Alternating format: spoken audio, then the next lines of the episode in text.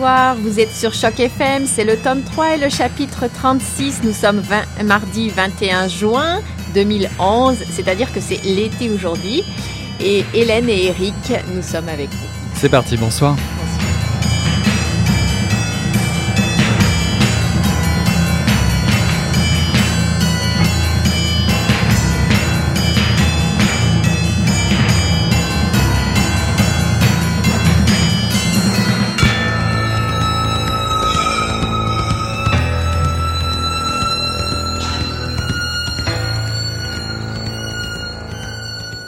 Francesca n'a jamais manifesté beaucoup d'enthousiasme à mon endroit, mais à partir du moment où son fils s'est volatilisé, notre relation a pris une tournure plus strictement télévisuelle. Matteo lui avait offert un écran plat pour Noël et je la soupçonnais d'avoir effectué un transfert affectif sur la télécommande. Ça m'a frappé un soir qu'elle se passionnait pour un dénoyauteur multifruit muni d'un réservoir amovible et de plaques interchangeables. Un seul versement de 39 dollars 99 sous Évidemment, les frais d'expédition décrits en caractères microscopiques étaient en sus. Une expression que personne n'utilise parce que quand on tait le S, on passe pour snob et si on le prononce, hmm, l'entourage baisse les yeux.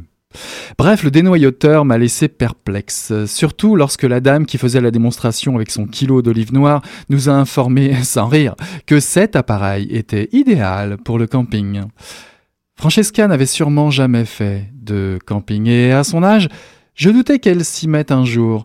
Je l'ai toujours connue vieille, même avant que Matteo n'aille la chercher avec son buffet fiorituré. Elle vivait dans le logement du euh, rez-de-chaussée depuis presque euh, deux ans, et pourtant elle n'avait jamais, n'avait toujours pas l'air de comprendre un mot de français. Comme mon italien n'est pas fort non plus, nous communiquions surtout par signes. J'ai quand même vu qu'elle était retournée. Euh, ouais. C'était peut-être les olives qui la rendaient nostalgique, ou l'absence de son fils qui nous aurait fait un premier point commun.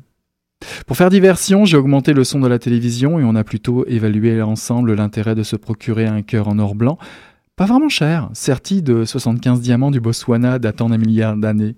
Ça ne me dérangeait pas d'avoir 40 ans. Ma vie privée m'entoure de demi-siècle, ce qui me confère d'année en année le statut de Benjamin systématique.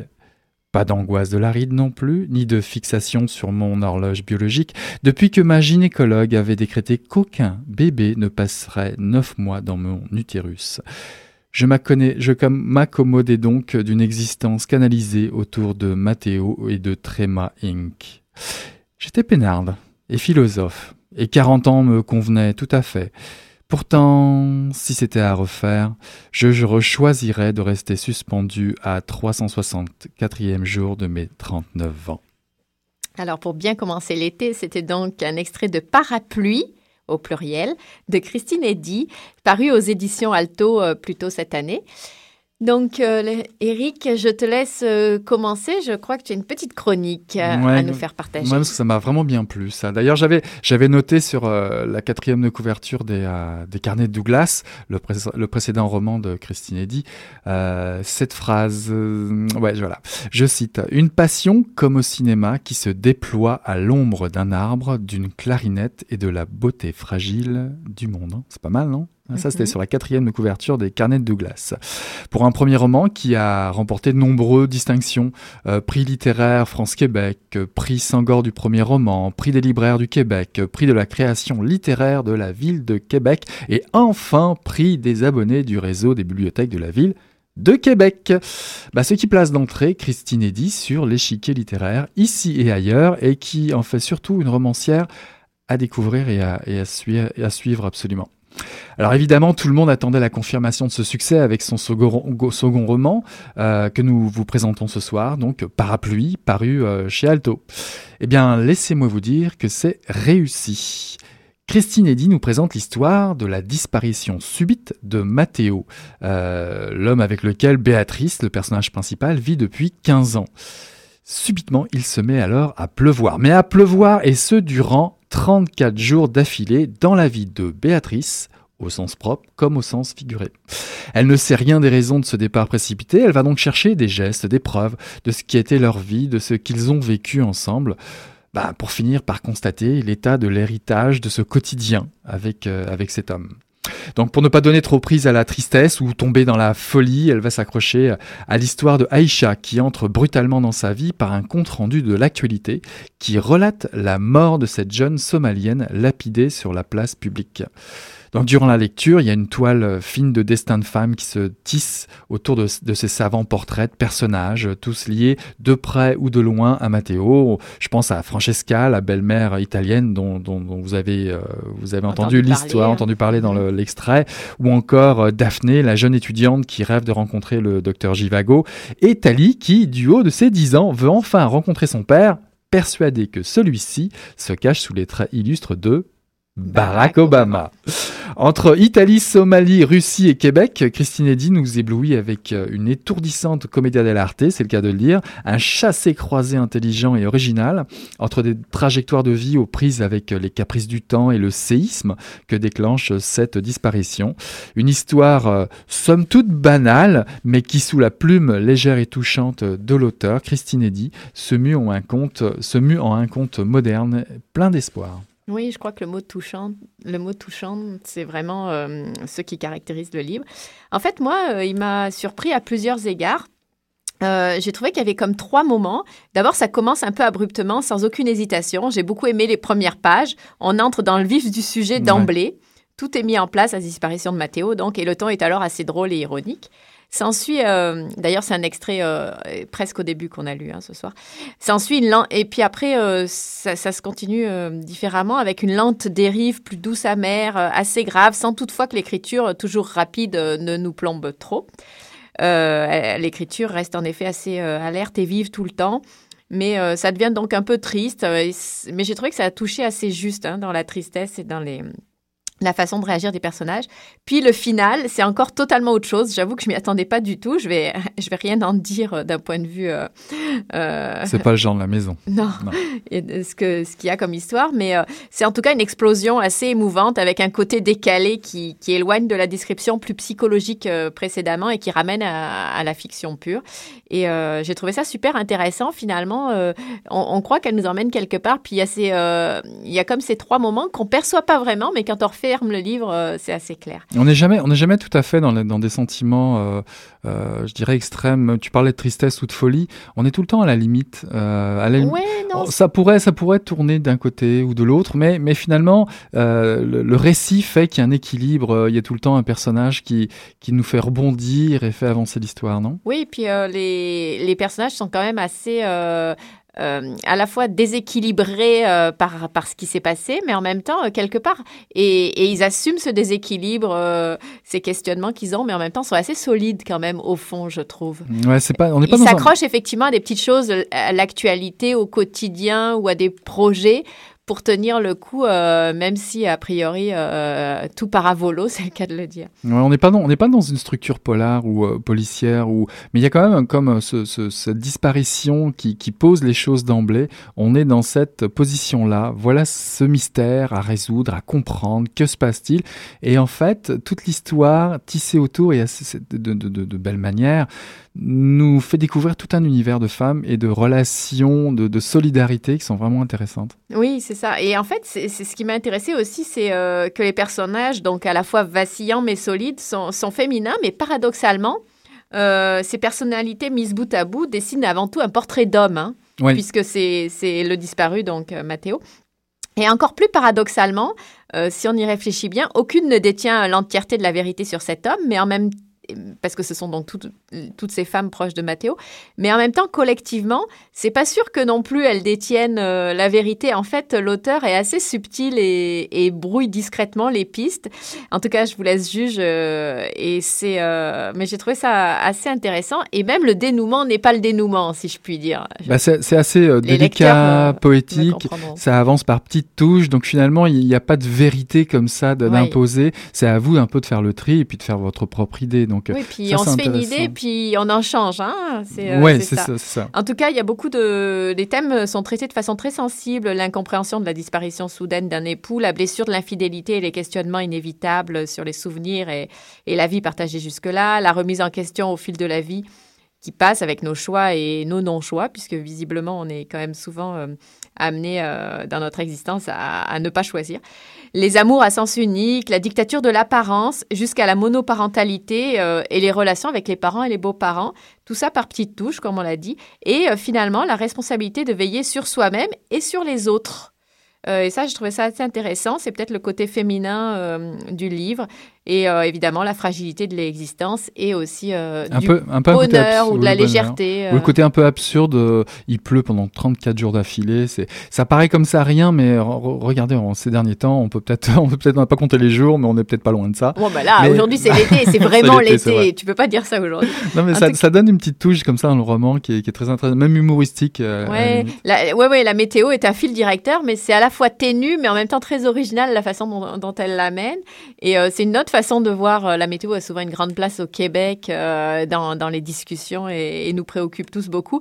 Mais finalement, là, elle, euh, elle, le regard est assez décalé. Enfin, en tout cas, moi, j'ai trouvé que c'était une que Parapluie était un roman qui, a priori, sans prétention, de façon assez modeste, était vraiment réussi. Moi, enfin, en tout cas, moi, je me suis régalée. Je sais qu'on vous dit souvent ça, mais c'est vrai qu'on fait, on choisit aussi les œuvres qu'on a envie de présenter. À oui, puis on peut dire que le passage au second, au second roman de, de Christine Eddy a été réussi. Vous allez passer un très bon moment euh, au cours de cette lecture. Je vous propose d'écouter un, un, petit morceau, euh, Catherine Major, Le ciel gris.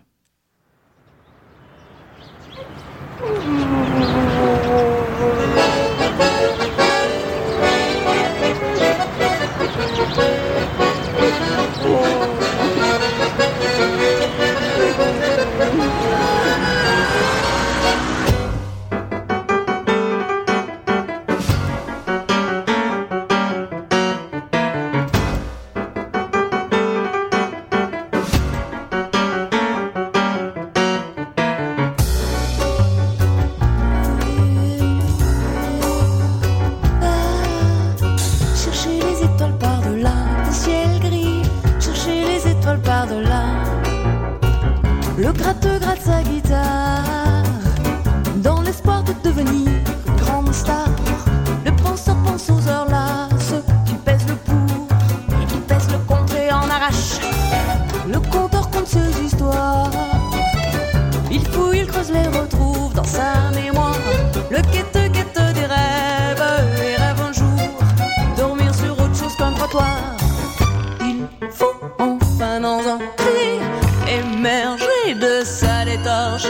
Oublier les moments d'ennui, casser la monotonie, enfin retrouver ses envies, donner un sens à sa vie, faire jaillir.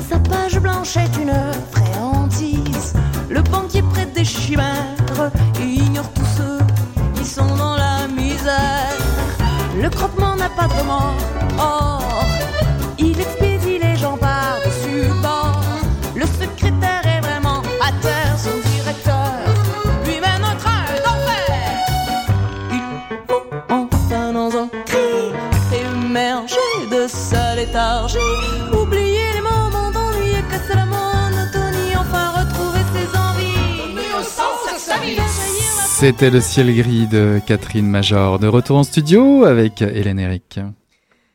Alors, euh, peut-être notre traditionnelle ouverture vers d'autres œuvres.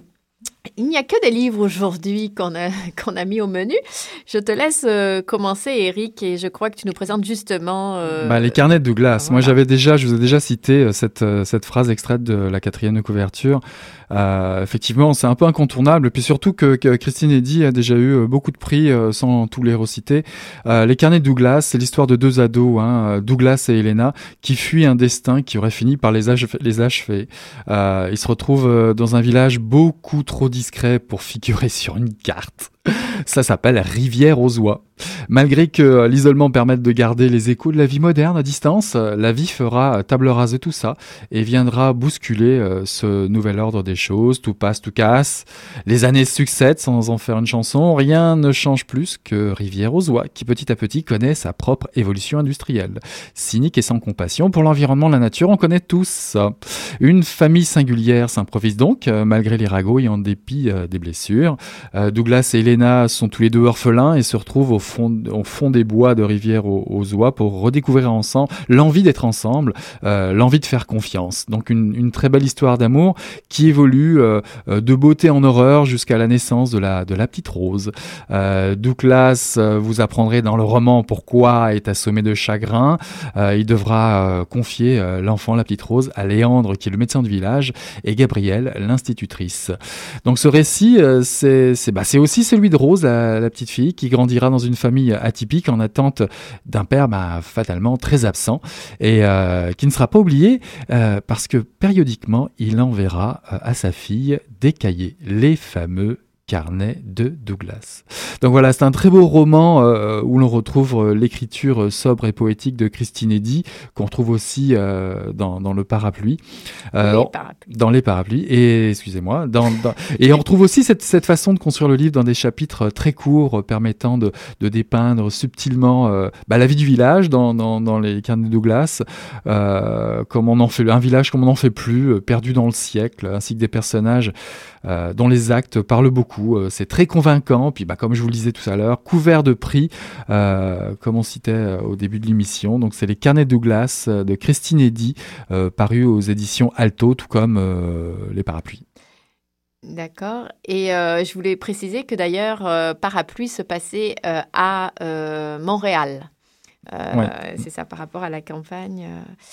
Est-ce que tu veux nous présenter un deuxième livre? Bah Avec plaisir, je, pensais que tu voulais, tu voulais présenter le tien. Je vais le présenter après. bah moi, je voulais aussi parler bah, d'une auteure qu'on a rencontrée euh, au Salon du Livre, si tu te souviens bien, euh, Catherine Mavrikakis, pour un roman qui avait bien défrayé la chronique aux éditions Héliotrope, euh, Le ciel de Bessity. ce livre puissant et, et dérangeant ou comment échapper à un passé qui finit toujours nous rattraper. C'est l'histoire d'Amy qui est née un 4 juillet dans cette ville. du... Bah oui, c'est ça, dans cette ville du Michigan, euh, qui elle aurait dû incarner toute la puissance optimiste de l'Amérique conquérante. Elle vit entre supermarchés, autoroutes et lycées. Elle grandit euh, malheureusement dans le déni du génocide des Juifs. Ça, ça c'est le fruit de sa mère qui tente d'échapper euh, à son passé, tout comme de séduire à nouveau son ex-mari en utilisant sa fille. Amy, euh, bah, les ongles noircis, euh, respire la haine. Euh, ses nuits sont hantées par d'horribles cauchemars dans, la maison de tôle de Veronica Lane où ils vivent. certains fantômes refusant de mourir. Un certain d'ailleurs 4 juillet, justement en 1979, le destin d'Amy va basculer lorsque la fameuse baraque de tôle va prendre feu, engloutissant oncle, tante, mère, frère, la nuit de ses 18 ans, et permettre aux oubliés de la Seconde Guerre mondiale, d'Auschwitz et de Treblinka de réapparaître. Amy veut ben, échapper à la malédiction familiale et en finir avec le passé, symbolisé par le, ciel bleu saignant euh, de Bay City. J'aime bien cette expression de Maverick Akis. Euh, elle va devenir alors pilote de ligne pour échapper à la poussière et à la cendre. Horreur et beauté, je disais, ben, ça se côtoie dans ce roman Coup de poing où Catherine Mavric-Akis nous interroge. Que peut-on faire face à un destin aussi infernal qui peut-on devenir? Comment vivre après ça? C'est donc euh, le, ciel de Bay-City, je vous encourage à le lire. Catherine Mavrikakis aux éditions Héliotrope. juste, euh, pourquoi ça t'a fait penser à Parapluie? Ah bah c'est cette euh, ce jeu sur on va dire sur l'héritage tu vois sur le, poids le poids du destin en fait et, et essayer de, de sortir d'une de, malédiction tu vois de ça, m'a fait penser à ça en fait. D'accord. Alors moi, euh, je vais vous parler d'un ainsi joli visage, paru d'ailleurs euh, très récemment également euh, aux éditions Alto. Étonnamment, étrange coïncidence parce que donc c'est de Laurie Lansen et c'est traduit de l'anglais et l'auteur est ontarienne. C'est celle qui avait écrit le best-seller Les filles Pourquoi je pense à ce livre Parce que le point de départ est donc le même. C'est celui d'une femme dans la quarantaine, Mary Gooch, dont le mari disparaît sans crier gare et sans que rien n'ait pu le laisser prévoir. Donc sa vie assez banale et son quotidien euh, ne, suffisent pas, ne, suffisent pas à ce moment-là à contenir le tsunami de questions et de remises en cause que cela génère. Et euh, l'autre rapprochement, c'est que dans les deux livres, il est question d'une femme euh, grosse, voire obèse, et de ce que là, et de ce que cela implique dans leur vision d'elle-même et les relations sociales aux autres. Donc, euh, en tout cas, dans le cas de si joli visage. C'est l'héroïne et puis dans Parapluie, c'est une des femmes extrêmement bien décrites par Christine Eddy. Donc, euh, par contre, euh, même si les conclusions pourraient éventuellement les rapprocher par ailleurs, ce sont deux livres qui sont évidemment très différents. Euh, un si joli visage se concentre sur une femme, donc l'épouse délaissée, tandis que Parapluie s'intéresse à une galerie de proches du disparu. Et puis, l'écriture n'a rien à voir entre les deux œuvres. Parapluie, tu l'as dit tout à l'heure, c'est très court, ça se lit vite, c'est très découpé en petits paragraphes, tandis qu'un si joli visage fait 500 pages environ. Enfin, j'ai pas, j'ai pas regardé, mais c'est un gros bouquin. L'écriture prend son temps, prend son temps et s'étale, nous faisant languir avec euh, cette héroïne. L'écriture prend son temps, c'est un, un, beau lapsus. Non, prend son temps et nous fait languir. Voilà, avec euh, la, personnage principal craintive, euh, désabusée, sans trop d'énergie. Du moins en apparence, car il faut se méfier des apparences. Et puis le final est très intéressant aussi. Euh, bah, voilà, donc c'était un si joli visage. Je vous paru chez Paru chez Alto également, euh, presque en même temps que euh, Parapluie. C'est ça qui est étonnant, puisque les deux points de départ sont identiques. Là-dessus, une petite pause musicale. Brown 23000, Saltwater Cats. Come on, hands up. Everybody, your hands up. Come on, y'all, get your hands up. Everybody, get your hands up. Come on, y'all, get your hands up. Everybody, get your hands up. Come on, y'all, get your hands up. Everybody,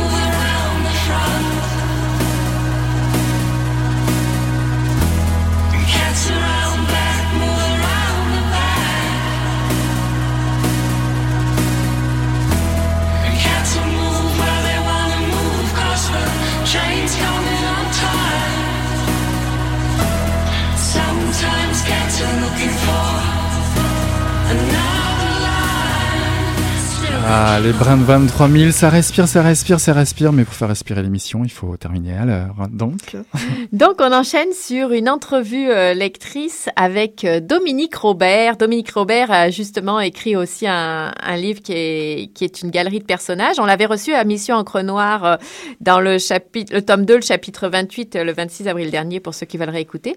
Donc, Dominique Robert avait écrit Chambre d'amis, paru aux Herbes Rouges, et on l'avait, comme le temps était passé trop vite, on avait fait une entrevue lectrice euh, qu'on avait enregistrée. Donc, euh, on l'écoute. Attention, le, le son n'est pas excellent. Peut-être prêter l'oreille, c'est très intéressant.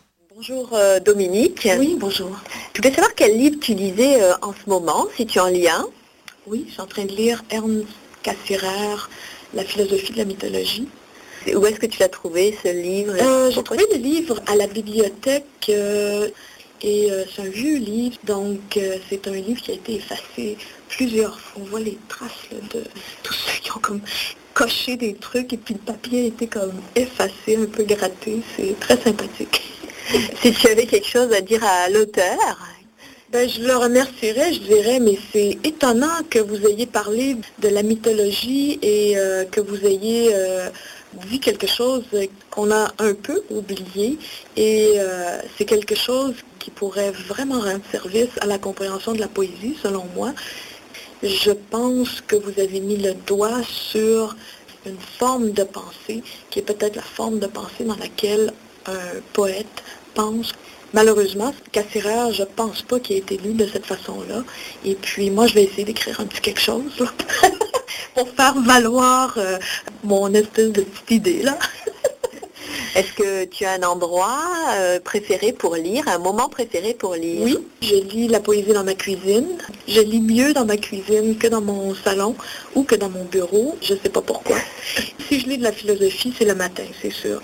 Si je lis des, euh, des romans, ça, ça peut être euh, le soir dans mon lit, mais euh, la philo, décidément, c'est le matin. Il faut beaucoup, beaucoup d'énergie, puis euh, je, suis, je suis à mon meilleur le matin. Est-ce que tu t'es déjà interdit de lire certaines choses? Et est-ce que tu t'es déjà caché pour lire? Ah, ben, je me suis interdit euh, de lire euh, bizarrement euh, Don Quichotte. Alors ça, c'est assez étrange. hein. Moi, je pensais que Don Quichotte, c'était un livre trop difficile pour moi. Et je l'ai lu très tard, ce livre-là. Je me suis longtemps interdit de lire des livres parce que l'école m'impressionnait, puis on rendait les livres impressionnants. Et je me disais, ben, c'est sûr que toi, tu ne seras pas capable. Ou même, je pense, j'avais commencé à écrire, puis il y a des livres où je me disais, faut pas que je lise ça parce que c'est sûr que c'est c'est trop difficile pour toi. Quand j'ai lu Don Quichotte, j'en revenais pas. Je me suis dit, mais voyons donc, c'est ridicule, c'est un livre, pas un livre pour enfants, ça. Alors, euh, oui, je me suis souvent euh, ou longtemps interdit des livres. Puis, euh, à un moment donné, non, ça s'est arrêté. Je pense avec Don Quichotte, j'ai compris que, franchement, je pouvais lire à peu près n'importe quoi. Caché, mais surtout quand j'étais petite, parce que moi, je viens d'un milieu ouvrier. Alors, euh, il y avait des livres à la maison, mais je ne pouvais pas vraiment lire. Et je me cachais dans, euh, on appelait ça un storage, bon, parce que moi, je viens de l'Outaouais, alors on appelait ça la storage, storage room, là. Il y avait la sécheuse, la laveuse, qui faisait beaucoup, beaucoup de bruit. Et je me cachais à côté de la sécheuse, de la laveuse, parce que ça faisait que j'entendais pas la télévision, parce que la télévision jouait, euh, comme dans les familles euh, ouvrières, là, très fort. Je pense même qu'il y en avait deux ou trois. Tenez-vous bien, Chateaubriand, rien de moins, j'avais j'avais 11 ans. Et j'étais amoureuse de Chateaubriand, avec ses cheveux comme ça, là. Et Madame de Récamier, moi, je voulais être Madame de Récamier, je la trouvais absolument fantastique. Est-ce qu'un livre, ça se lit tout seul, en égoïste, ou ça se partage Dans mon cas, moi, ça se partage. J'ai la chance d'avoir des amis qui lisent, qui écrivent, et puis ça se partage. Euh, J'ai la chance d'enseigner à des ados euh, au secondaire. Je partage mes lectures, je parle de casse-firaire avec mes élèves. Je pense que tout est dans l'amour du livre et on peut partager ce qu'il nous dit avec euh, n'importe qui qui comprend ça. Les ados comprennent ça très très bien, cette passion-là. Alors eux, ils ont peur de rien, hein, ils aiment ça. Amenez-en, madame, euh, des idées bizarres, ils trouvent ça très très amusant. Contrairement à ce qu'on dit, hein. Est-ce que tu abîmes tes livres ou est-ce que tu en prends soin religieusement? Excellente question. Je suis une grande abîmatrice. C'est sûr que les livres de la bibliothèque, là, ça fait quelques fois que je paie 35 dollars parce que j'ai pas été fine avec mon livre. Là, j'ai un peu appris ma leçon, je fais attention. Là, j'évite de sortir avec un sac ouvert à la pluie avec mon livre de la bibliothèque. Mais personnellement, j'aime un livre abîmé. Oui. La plupart de mes livres sont d'occasion, d'ailleurs. Et à quoi ça sert de lire selon toi? On a la chance de traverser des mondes et des temps. On peut parler avec les morts, on peut avoir des amis, on peut euh, ne, jamais être seul. On, on a envie d'avoir une conversation hyper intelligente avec quelqu'un. On ouvre un livre. On est. C'est sûr qu'aujourd'hui, il y a Facebook, il y a Internet et tout, mais on, peut être spécial aussi quand on lit parce qu'on on est sûr qu'on est spécial pour l'auteur. Surtout si c'est un livre difficile, on se dit tu dois être content que je sois en train de lire ton livre, toi. C'est une intimité, là, il se passe quelque chose. C'est comme danser avec quelqu'un. On a la chance vraiment, on est dans ce lieu-là qui est invisible, ma foi, mais qui existe, et on est en relation avec la personne qui a écrit le livre, je suis sûre de ça. Ouais. Est-ce que tu as toujours un livre avec toi? Oui, j'ai toujours un livre avec moi, et quand j'en emporte pas un avec moi, je me fais toujours prendre. On dirait que je suis punie. Boum, le métro est en panne ou boum, j'ai raté un autobus ou je le regrette à chaque fois. Ah, où est-ce que vous êtes en ce, en ce moment? Y avez-vous un livre? Vous, vous, vous devez regretter ou être puni à chaque fois. Voilà, bah, il est temps de nous quitter. On est un petit peu, euh, Ouais, un, petit peu en retard. Donc à la semaine prochaine. À la semaine Eric, prochaine. et Au puis- plaisir de, de vous revoir. Cette émission Coin Noir sur. Choc. Bon, de vous Proposer de- l'émission. De, vous proposer l'émission. à la semaine prochaine. Salut, bye.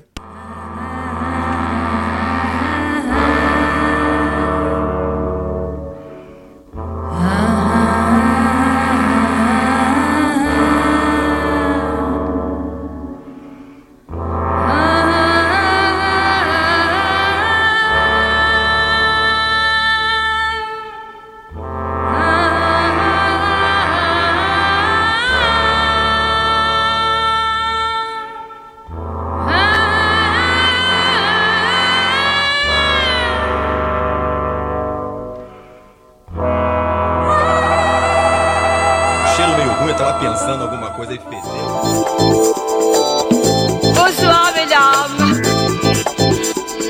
Bonsoir, monsieur.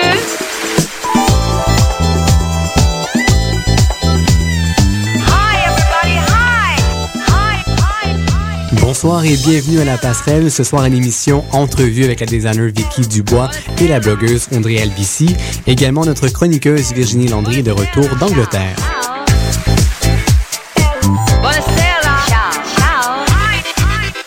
Marie-Ève et Daniel Blanchette-Pelletier au microphone pour la prochaine demi-heure. Bienvenue à La Passerelle, votre émission culture et mode diffusée à Choc FM.